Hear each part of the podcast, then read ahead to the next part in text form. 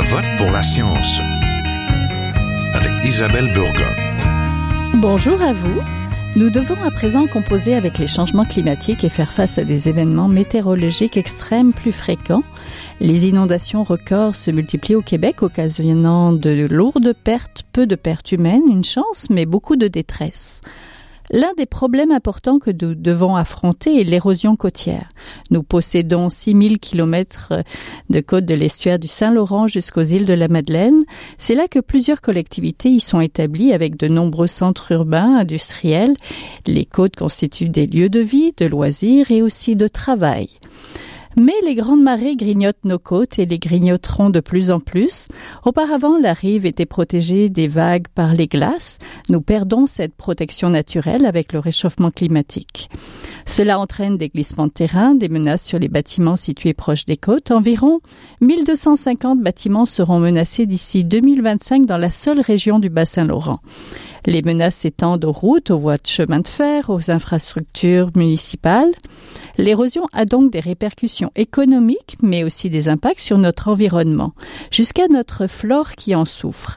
Trois plantes de la région de Québec, dont deux découvertes par le botaniste Marie-Victorin, risquent de disparaître. L'érosion des côtes, c'est donc bien plus qu'une perte de terrain qui glisse dans l'eau.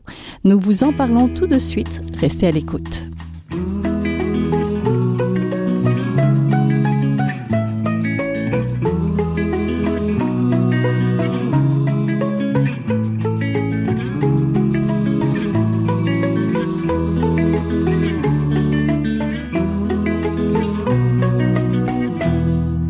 Parler du phénomène d'érosion que nous vivons ici, mais aussi tout autour de la planète, nous rejoignons le professeur Guillaume Marie, professeur de géographie à l'Université du Québec à Rimouski. Bonjour.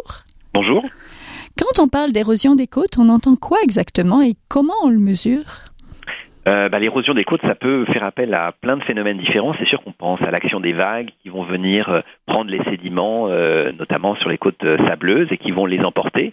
Mais parfois, ça peut être des glissements de terrain sur des falaises, notamment quand il y a de l'argile, ou, euh, ou même, euh, parfois, c'est les glaces qui vont provoquer l'érosion notamment dans les marais. Donc il y a plein de, processus qui peuvent œuvrer pour expliquer l'érosion. C'est pas seulement euh, les vagues. Oui, les grandes marées du Bas-Saint-Laurent en décembre 2010 ont fait monter l'eau de plus de 5 mètres 50 à Rimouski. À partir de combien de mètres on parle d'un impact des vagues et des marées sur l'érosion et la sédimentation? Ben, en fait, ça va dépendre des endroits, mais il faut bien comprendre qu'il y a l'érosion qui est provoquée par les vagues, notamment euh, lors de tempêtes, comme euh, lors des grandes marées de 2010, mais il y a aussi l'inondation, la submersion. Et c'est vrai qu'on a parfois tendance à mélanger les deux. L'érosion, c'est vraiment euh, un recul de la côte, alors que les inondations, la submersion, c'est juste de l'eau qui va être euh, à un niveau très élevé, qui va donc inonder les côtes. Et en 2010, lors des grandes marées, on a eu de l'érosion à certains endroits, mais à d'autres endroits, on a eu de l'inondation, de la submersion, parce que justement, ce, ce, niveau d'eau était particulièrement haut, parce que c'était en même temps qu'une grande marée euh, astronomique. Donc il faut quand même bien distinguer l'érosion et puis l'inondation. Quels sont les facteurs naturels et peut-être liés aux activités humaines qui entraînent oui. l'érosion? C'est sûr que la présence, le fait qu'il y ait beaucoup de côtes qui sont euh, artificialisées, c'est-à-dire qu'il y ait des murs, euh, des, des, enrochements aussi beaucoup au Québec pour protéger les maisons, pour protéger les routes, et on comprend que été fait pour, euh, pour se protéger de l'érosion. Le problème, c'est que ça a un impact sur l'érosion en elle-même. C'est-à-dire que le fait qu'il y ait un mur, les vagues elles vont réfléchir sur le mur, puis elles vont emporter des sédiments. Ce qui fait qu'un mur, ça va peut-être protéger un petit peu ce qu'il y a en arrière, mais ça va provoquer l'abaissement de la plage juste devant, et puis éventuellement le mur, il peut tomber du coup. Puis un mur, ça, ça protège peut-être de l'érosion, mais ça ne protège pas de la submersion, de l'inondation. Si vous avez un niveau d'eau qui est très élevé, comme en 2010, bah, il y a beau avoir un mur, euh, l'eau va passer par-dessus, puis euh, ça va provoquer des dégâts aussi dans les, dans les maisons, par exemple, qui sont juste en arrière. Donc le fait qu'on ait des côtes avec beaucoup de murs, ça, paradoxalement, ça a un impact négatif sur l'érosion. Donc c'est pour ça qu'il faut peut-être choisir d'autres solutions que, euh, que le mur, comme c'est fait très souvent au Québec. Oui, justement, parlons solutions. Est-ce qu'il existe des solutions pour réduire donc l'érosion, mais qui soient pas trop coûteuses ou du moins moins coûteuses que déménager les habitations? Oui, ben, c'est-à-dire que en fait le, le, problème c'est que déjà il faudrait éviter que les gens s'installent dans les endroits à risque. Donc déjà rien que de faire euh, une cartographie pour connaître les vrais endroits à risque, pour éviter que les gens se réinstallent là, c'est déjà une, une, première phase d'adaptation si vous voulez. Maintenant le problème c'est qu'est-ce qu'on fait pour les gens qui sont déjà installés dans des zones à risque? Donc là souvent c'est des murs qui sont faits. comme je vous ai dit, ça n'a pas forcément un, bon impact et puis ça donne un faux sentiment de sécurité. Donc il y a des solutions plus douces qui sont proposées, des recharges de, sable, c'est-à-dire qu'on va remettre du sable devant, euh, devant la maison, par exemple. On va replanter euh, des plantes qui sont adaptées euh, aux conditions marines. donc on va restaurer les écosystèmes parce que c'est un moyen aussi tout à fait naturel de protéger les côtes. C'est-à-dire que le fait qu'on ait une plage bien formée, avec beaucoup de sable, avec beaucoup de végétation, ça va freiner les vagues, ça va éviter qu'il y ait de l'érosion de celle-ci. Donc ça, ça peut être une, solution. Il y a aussi des, ouvrages qui existent qui sont euh, moins, euh, moins coûteux que les murs, euh, qui sont des épis. Ce qu'on appelle des épis, c'est comme des petits murs, si vous voulez, mais au lieu d'être le long de la côte, c'est perpendiculaire à la côte. Ça va retenir les sédiments. Et encore une fois, le fait qu'il y ait des sédiments, bah, ça va limiter l'érosion. Et puis, il y a aussi des mesures plus en lien avec l'habitation, c'est-à-dire que euh, par exemple, si on est en bordure de, la côte, il vaut mieux éviter d'avoir des sous-sols qui sont habités. Il vaut mieux avoir, euh, on peut éventuellement relever un petit peu l'habitation. On peut euh, adapter son, habitat aussi en, évitant qu'il y ait des installations électriques en sous-sol pour que lorsqu'il y a des inondations, ben, ça ne provoque pas des problèmes. Donc il y a toutes plein de mesures d'adaptation qui peuvent être mises en place pour bah, limiter le risque et c'est sûr que vous évoquiez la, question du déménagement. À terme, peut-être dans certains endroits, on ne pourra pas faire autrement, pas forcément à court terme, mais on l'a déjà vu, il y a des endroits euh, dans le bassin Laurent ou euh, plus récemment euh, du côté de cette île où les gens étaient obligés de déménager parce qu'ils étaient trop trop sujets au, au risque d'érosion. Oui. Le ministre des Affaires municipales et de l'occupation du territoire, ministre de la Sécurité publique et ministre responsable de la région de Montréal, Monsieur Martin Coiteux, a annoncé mmh. un plan d'action en matière de sécurité civile relative aux inondations, cette fois vers une société québécoise plus résilience mmh. aux catastrophes. Euh, ça prend quoi concrètement pour améliorer notre résilience, euh, que ce soit aux inondations, mais aussi à l'érosion? Ben, pour améliorer notre résilience, notre adaptation, c'est déjà bien connaître ce qui se passe, bien informer les gens, euh, tous les acteurs, c'est-à-dire les, bah, ministres, mais euh, les, gens dans les ministères, mais aussi les gens euh, dans les municipalités, les MRC, et bien sûr toute la population. Donc déjà, le fait d'avoir une population informée, qu'on connaisse la réalité des risques, ça c'est déjà une, part de résilience. Puis comme je vous dis, la résilience, l'adaptation, il y a c'est pas il n'y a pas une solution miracle. Il faut il y a vraiment une panoplie de solutions qui peuvent être mises en place pas forcément les mêmes euh, aux mêmes endroits. Il faut bien connaître, par exemple, la dynamique côtière, savoir les endroits où ça recule le plus vite, les endroits où c'est plus sujet aux inondations, pour s'adapter en conséquence. Donc, le, le, le il n'y a pas une solution euh, miracle malheureusement pour euh, pour avoir une solution une société plus résiliente. Il faut mieux connaître les enjeux. Euh, donc c'est pour ça qu'il y a pas mal d'études qui se mettent en, qui sont en, actuellement en cours sur les zones côtières, notamment à l'université du Québec à Rimouski, et euh, euh, aussi beaucoup sensibiliser les gens à la réalité de ces risques pour qu'ils prennent euh, bah, des décisions éclairées. Et puis éviter aussi qu'on construise à nouveau dans des endroits dangereux. Donc ça, tout le côté planification contrôlée, zonage, dans les schémas d'aménagement des, des, municipalités et des, des MRC, c'est très important pour éviter que à terme, ben, on ait encore des gens qui soient exposés. Puis j'ajouterais peut-être une chose, il y a, il y a comme c'est normal que la côte elle recule. D'ailleurs, elle recule, mais des fois elle avance aussi. Il hein. ne faut pas penser qu'elle est toujours en recul. Elle peut aussi avancer. C'est quelque chose de, mouvant, de dynamique. Et l'idée d'avoir une comme une zone tampon euh, entre euh, la mer ou le fleuve et, euh, et la terre. Une zone tampon qu'on a un peu oubliée, on a eu tendance à construire dans cette zone tampon, et donc c'est l'idée de, de, conserver toujours une, une zone d'interface où on évite de construire, où au contraire on, on, on, préserve les écosystèmes qui jouent un rôle dans euh, le, la prévention euh, de ces risques. C'est cette idée-là aussi qui peut favoriser une société plus résiliente euh, sur le long terme. Et, et, et, qui joue un rôle aussi pour nous protéger, nous et notre ça. habitation. Ben, merci beaucoup. On était en ben, compagnie je vous remercie pour l'invitation. de professeur Guillaume Marie, professeur de géographie à l'Université du Québec à Rimouski. Merci. Au revoir. Vous êtes toujours à Je vote pour la science, là où la science rencontre la politique, une émission produite par l'agence Science Presse. Vous pouvez visiter son site internet au sciencepresse.qc.ca.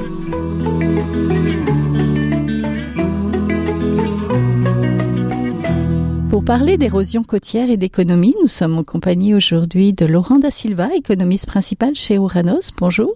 Bonjour. En matière d'érosion côtière, comment se positionne le Québec? Qu'est-ce qui nous distingue? Ben, le Québec euh, se distingue de plusieurs manières. Déjà, d'un point de vue de l'exposition, du contexte, on va dire, climatique, c'est différent. Évidemment, il y a des glaces. Euh, il y a l'hiver qui euh, vient modifier de manière quand même importante le contexte, on va dire, hydrodynamique des côtes. ensuite, ben, on a un très large territoire, donc beaucoup d'actifs qui sont euh, un peu éparpillés sur euh, des territoires immenses. Donc, ça nous amène à avoir euh, plusieurs problématiques à des endroits, disons, éloignés, si on veut, des centres avec des densités de population qui sont relativement faibles. Et donc, beaucoup de problèmes et peut-être pas autant de moyens que dans certains autres endroits dans le monde, comme euh, par exemple aux Pays-Bas, par exemple. Oui, parce qu'on a des villes, on a des routes, on a même des portions de chemin de fer. Donc ça, je suppose qu'on doit s'adapter différemment suivant ce qu'on veut protéger. Effectivement. Donc, les solutions qui doivent être mises de l'avant pour protéger nos actifs diffèrent euh, selon le contexte, euh, effectivement, des euh, le contexte urbain ou rural, mais aussi de la nature de la côte qu'on doit protéger. Donc, on va pas intervenir de la même manière sur une plage que sur une falaise, évidemment. et donc, tout ça doit être pris en considération pour évaluer qu'est-ce qui est techniquement faisable et qu'est-ce qu'on doit mettre de l'avant comme solution. Qu'est-ce qu'on doit privilégier? Quels sont concrètement les impacts économiques donc des changements climatiques sur nos côtes? OK, donc au niveau économique, euh, il y a plusieurs aspects. On pourrait penser à, on pourrait catégoriser les impacts, on va dire, de manière euh, dans deux types de catégories. Donc les, les impacts, on va dire, directs sur les infrastructures. On pourrait imaginer euh, un recul des côtes qui vont affecter des résidences, des routes, des chemins de fer, comme on l'a dit, d'autres types d'infrastructures portuaires, par exemple, ou des bâtiments commerciaux, industriels et tout ça. et ensuite, il y a ce qu'on pourrait appeler les impacts indirects, donc tout les impacts qui découlent de ces impacts directs-là, mais aussi des impacts sur les écosystèmes, sur les aspects sociaux, sur la santé des gens, sur l'appartenance à des, euh, à des à des quartiers ou des milieux de vie finalement. Donc ces éléments-là aussi sont euh, majeurs et souvent beaucoup plus importants en termes d'impact économique que les impacts directs. Je vous donne un exemple, peut-être ça peut euh, illustrer le propos. à Percé, euh, on a quantifié les coûts, si on veut, de l'inaction face à, euh, à l'accélération de l'érosion en raison des changements climatiques. Les impacts directs aux infrastructures euh, touristiques et aux bâtiments se chiffraient en quelques centaines de milliers de dollars sur les 50 prochaines années.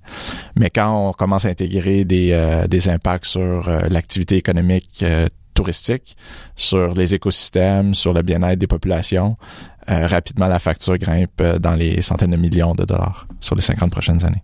Donc ça vous donne un peu un ordre de grandeur euh, sur l'ampleur des impacts indirects. Hmm. Est-ce que ça, ça serait des dédommagements que les personnes pourraient demander, d'être forcées de quitter leur lieu de vie et leur voisinage? On veut pas nécessairement se rendre là. Euh, les chiffres nous servent à, à voir euh, qu'il y a une problématique qui est importante et puis à ce moment-là de prendre des meilleures décisions en matière de gestion du littoral.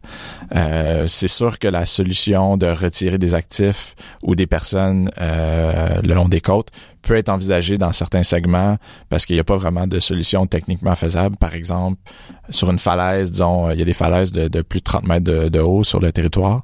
Donc, empêcher ce falaise-là de, de s'éroder et, euh, disons, une prouesse d'ingénierie qui est très dispendieuse et qui est pas nécessairement souhaitable euh, quand on regarde les, euh, si on veut, le, rendement sur cet investissement-là.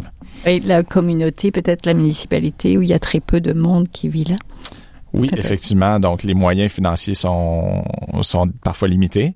Et puis, des fois aussi, c'est que il y a aussi de l'espace pour les relocaliser dans des endroits qui peuvent être intéressants, qui peuvent recréer un milieu de vie qui est, qui est satisfaisant pour ces, euh, ces citoyens-là. Oui. Le consortium en climatologie régionale Ouranos, là, auquel vous appartenez, euh, publie différents rapports, s'intéresse beaucoup à l'érosion, mais il y a un récent rapport qui présente la première évaluation économique de l'impact potentiel de l'érosion côtière sur les infrastructures maritimes dans un contexte de changement climatique. J'aimerais qu'on s'en parle. On parlait de, dans le rapport de 5426 bâtiments exposés euh, d'ici 2065, si on ne fait pas de mesures d'adaptation, évidemment, et si les ouvrages qu'on a sont pas entretenus, là, et on parle juste pour les bâtiments de 732 millions de dollars. Expliquez-nous un petit peu. Oui, donc l'exercice qu'on a fait, c'était euh, pour poser un premier diagnostic, disons, global sur l'échelle du territoire du Québec. L'idée, c'était de vraiment projeter de manière euh, euh linéaire, si on veut, les taux d'érosion les plus probables en contexte de changement climatique, puis de compter, littéralement compter un par un les bâtiments qui seraient menacés ou les tronçons de route et les tronçons de chemin de fer. Donc, c'est un exercice vraiment de moine et qui a pris énormément de temps. On a travaillé avec les gens à l'Université du Québec à Rimouski, donc l'équipe de Pascal Bernacci qui a fait tout le travail, si on veut, de projection des taux d'érosion. Et puis, on rajouté une couche d'information économique qui est de, quantifier la valeur de ces actifs à risque-là juste pour mettre en contexte ces chiffres-là, on parle d'un total d'1,5 milliard de dollars de dommages sur les 50 prochaines années, donc d'ici 2065. Par contre, on s'est intéressé dans cette étude-là seulement aux dommages qui sont en lien avec l'érosion des côtes. Donc, on sait que au niveau des, des zones côtières, il y a deux phénomènes qui sont vraiment importants, donc l'érosion et la submersion. La submersion est un problème qui va amener des dommages récurrents à chaque tempête, si on veut. L'érosion va amener un recul graduel de la côte et euh, faire des dommages, euh, ponctuels à des bâtiments. Donc, quand on intègre les, euh, des dommages de submersion, évidemment, ce 1,5 milliard de dommages-là pourrait devenir beaucoup plus important. C'est un exercice qu'on n'a pas fait parce que c'est un exercice de modélisation qui est beaucoup plus complexe et pour le moment, on n'a pas nécessairement les connaissances pour faire ça à l'échelle du Québec. vous avez, vous êtes intéressé à six municipalités, à différentes portions de plage. Expliquez-nous, ça doit être très différent d'un côté à l'autre. Je sais que je sais que votre beau graphique allait du vert au rouge, puis qu'il y avait euh, certaines régions comme la Grave, là par exemple, qui étaient dans le rouge. OK, donc effectivement, après avoir euh, établi un portrait à l'échelle du Québec, on s'est vraiment concentré sur six, euh, sur cinq municipalités, pardon, où on est allé euh, vraiment plus en profondeur sur la compréhension des impacts attendus. Tantôt, je parlais des impacts directs et indirects, mais là, on est allé les quantifier ces impacts-là autant pour l'érosion que pour la submersion. Et euh, dans ces euh, cinq municipalités-là, ce qu'on a fait, c'est ce qu'on appelle des analyses coût-avantage ou des analyses de rentabilité, si on veut, de l'adaptation au changement climatique. Grosso modo, ce qu'on fait, c'est qu'on va comparer différentes mesures d'adaptation puis voir c'est laquelle qui est la plus intéressante quand on intègre euh, tous les dommages potentiels et les impacts des mesures d'adaptation en elles-mêmes. et donc, ultimement, à la fin de ce type d'analyse-là, ce qu'on va faire, c'est qu'on va faire des recommandations sur chaque tronçon de côte, quelle est la mesure la plus rentable économiquement à mettre en mhm. place sur ce territoire? Et donc, effectivement, euh, au total, 25 analyses co-avantages ont été euh, réalisées sur 25 tronçons de côte. Et puis, euh, certains endroits, il y, a, comme cinq types de catégories, si on veut, des résultats, de certains endroits où c'est impensable de pas intervenir. C'est-à-dire que vraiment, les dommages anticipés étaient tellement importants qu'il faut absolument prioriser ces tronçons-là et intervenir rapidement pour éviter des dommages futurs causés par l'érosion et la submersion. Donc, d'un point de vue d'investissement d'argent public euh, dans des infrastructures de protection ou d'autres types de mesures côtières, c'est vraiment des priorités. Et dans d'autres segments, euh, les résultats étaient un peu plus nuancés. Euh, et donc, ça allait de, de segments où on devait absolument intervenir jusqu'à d'autres endroits où euh, ben, peut-être la meilleure solution à ce moment-là, c'était de retirer des actifs, euh, puis laisser finalement progresser la mer là, au fil du rehaussement marin et des tempêtes, parce que lutter contre la mer finalement coûterait plus cher que simplement accepter de, de donner un espace de liberté finalement euh, Retirer des actifs, c'est-à-dire reculer l'humain des côtes Exactement. et des, infrastructures et les villes se reculer finalement pour laisser un petit peu la place euh, à ce qui arrive. Vous parlez d'adaptation, j'aimerais savoir un petit peu quel genre d'adaptation on peut faire. Je suppose que ça dépend de terrain, mais on parlait d'enrochement, on parlait de différentes choses, différents moyens. Donc, oui, effectivement, dans les différents segments de côte qu'on a étudiés, euh, il y a une panoplie de mesures qui sont possibles. En fait, il n'y a, pas juste une mesure qui est techniquement faisable. Puis l'idée, c'est de, de faire des propositions qui sont cohérentes avec le, les actifs qui sont à risque, la, dynamique côtière, euh, le contexte environnemental et euh, le type de côte, évidemment.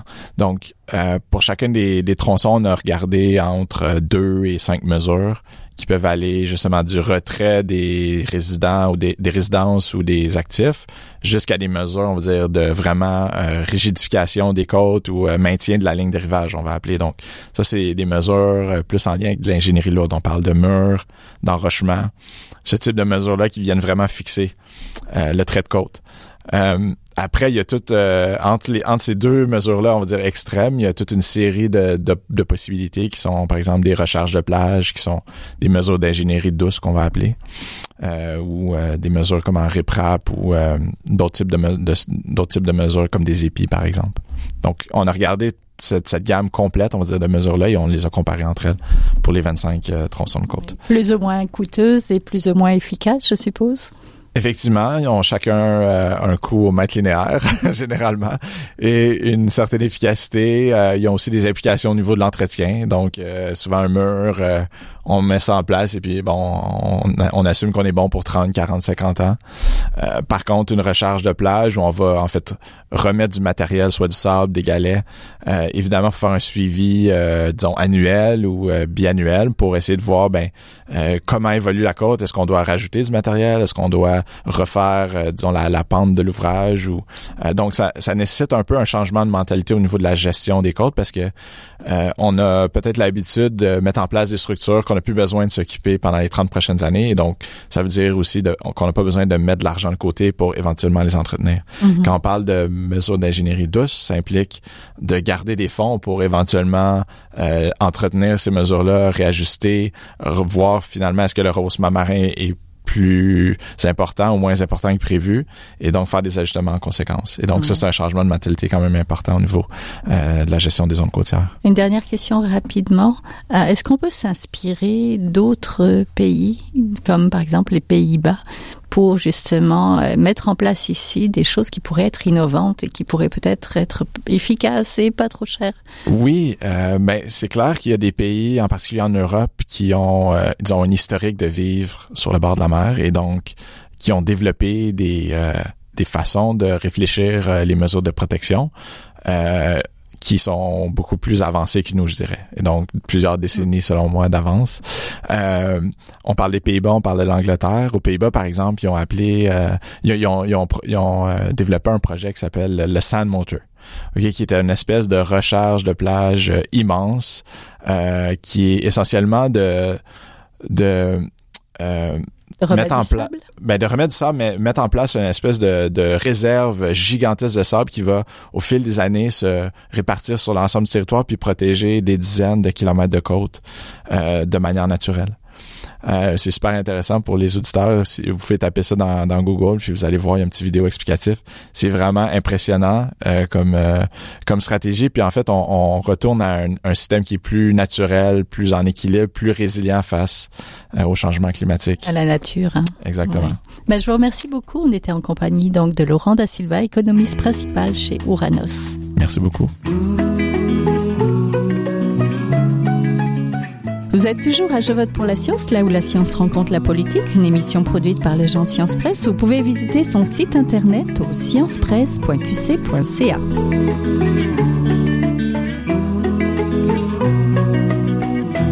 C'est le temps de notre chronique. On retrouve Alexis Rimbaud, chercheur et chargé de cours au département de physique de l'Université de Sherbrooke et vulgarisateur scientifique. Bonjour. Bonjour. Bonjour, monsieur Rimbaud. Pourquoi c'est important de faire de la vulgarisation scientifique quand on est physicien? Euh, ben, c'est une réponse qui a euh, différentes facettes. En fait, euh, je, prends, je pense que dans un premier temps, c'est pour mettre en avant la physique, forcément. Parce qu'il faut, faut quand même se dire que la physique à l'école c'est très mathématique et en plus il y a une certaine subtilité en plus qui des, des maths. Les maths c'est très rigoureux, mais en physique il y a aussi des, des approximations à faire ou des choses comme ça. Euh, donc ça, ça, la rend un peu difficile parce qu'il faut maîtriser les maths et il faut aussi maîtriser d'autres aspects euh, d'intuition physique ou de choses comme ça. Donc à la fin finalement c'est une science qui est pas très euh, appréciée ou pas très connue. Puis j'en sais quelque chose parce qu'à l'époque quand j'étais jeune j'haïssais cette science-là. Euh, J'adorais les autres mais pas du tout la physique. Et en fait c'est dommage parce que c'était la science la plus générale du lot. Euh, qui, permet d'expliquer à peu près tout ce qu'on a autour de nous euh, dans la vie de tous les jours, que ce soit le ciel, la couleur du ciel, pourquoi la nuit est noire, euh, que ça, le grille-pain, comment fonctionne un grille-pain. ça faut remonter au comportement des électrons à l'intérieur du, du fil qu'on vient chauffer. mais c'est aussi la, la, même branche de physique qui donne le transistor, toute l'informatique qu'on connaît maintenant puis l'informatique qu'on voudrait développer à l'avenir avec l'informatique quantique, puis aussi tout ce qui est astrophysique, cosmologie, et puis l'imagerie médicale, même pour les gens qui euh, euh qui malheureusement doivent aller à l'hôpital pour passer des examens. C'est la plupart des examens les plus précis euh, repose complètement sur la physique. Donc je trouve que c'est important pour la population de d'en savoir plus euh, et puis d'avoir des gens qui sont capables de, euh, de, de leur expliquer les choses correctement sans faire de raccourcis bizarres et euh, de juste pour une question de culture générale. Puis moi, en, en tant que chercheur et euh, et puis même chargé de cours, ça, ça m'aide aussi beaucoup de faire la vulgarisation.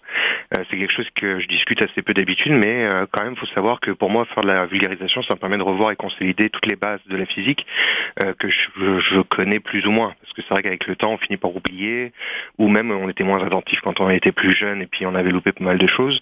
Donc même moi, en tant que physicien, ça m'aide beaucoup. Euh, et puis ça me permet de prendre du recul aussi sur ces choses-là. Par exemple, un truc assez typique que j'avais vu, c'était la cristallographie, euh, qui permet de d'étudier la structure de la matière. Et en fait, euh, c'est bien de voir les concepts, on finit par apprendre par cœur euh, certaines choses là-dessus, mais, mais c'est rare de prendre du recul et de se rendre compte à quel point c'est utile en pharmacologie, euh, en textile, euh, en génétique, c'est utile à, vraiment des niveaux très divers et variés en aéronautique. Et euh, une fois qu'on a vu ça, on commence à vraiment voir euh, un plan très large de qu'est-ce que c'est par exemple la cristallographie, mais ça s'applique à énormément de choses euh, en physique. Puis je pense aussi que euh, peut-être ce serait un troisième point. Je pense que c'est important d'avoir des gens, surtout à l'époque euh, dans laquelle on vit maintenant, euh, d'avoir des experts et des expertes qui, qui savent communiquer leur science, euh, que ce soit de la recherche de pointe, euh, comme on a dans les laboratoires un petit peu partout, ou même des, des simples faits qui sont pertinemment avérés, parce que maintenant ils sont remis en doute par beaucoup. Et euh, je pense que c'est important d'avoir des gens qui sont formés en sciences et qui sont aussi formés en communication. Puis euh, moi, j'espère vraiment à l'avenir que les laboratoires de recherche seront capables de, détourner une partie de leurs priorités vers la communication. Puis un, autre point qui serait important aussi, c'est d'être capable de valoriser les personnes qui s'impliquent dans ces tâches-là euh, et de, valoriser la, la, communication scientifique au même titre que la recherche pure euh, ou l'enseignement. Donc, euh, en gros, c'est vraiment le, la vulgarisation en physique. Pourquoi c'est utile? C'est juste parce que la, la, science devrait appartenir à tout le monde. Et la physique, c'est quelque chose qui permet vraiment de redécouvrir le monde avec des yeux très différents, mais euh, qui font juste rajouter de la beauté aux choses. Ben merci beaucoup. On était en compagnie d'Alexis Rimbaud, chercheur et chargé de cours au département de physique à l'Université de Sherbrooke et vulgarisateur scientifique. Merci. C'est tout pour cette semaine. Je vote pour la science est une production de l'agence Science Presse avec Radio VM, à la régie Daniel Fortin, à la recherche de cette émission François Cartier, au micro Isabelle Burguin. Vous pouvez réécouter cette émission à l'antenne de Radio VM ou en podcast sur le site de l'agence Science Presse à sciencepresse.qc.ca et toujours sur vos réseaux sociaux préférés. À la semaine prochaine. Jin Jiahua est un chercheur typique de ceux pour qui les progrès de la bioinformatique ont préséance sur le sens biologique et pour qui la grosse constitue la seule logique. On y parle de génome, de transcriptome et de spliceosome, de traductome, de protéome et de foldéome, de kinome, de protéasome, mais pas du glaucome de Guillaume, de signalosome vers les lysosomes, ah, E.T.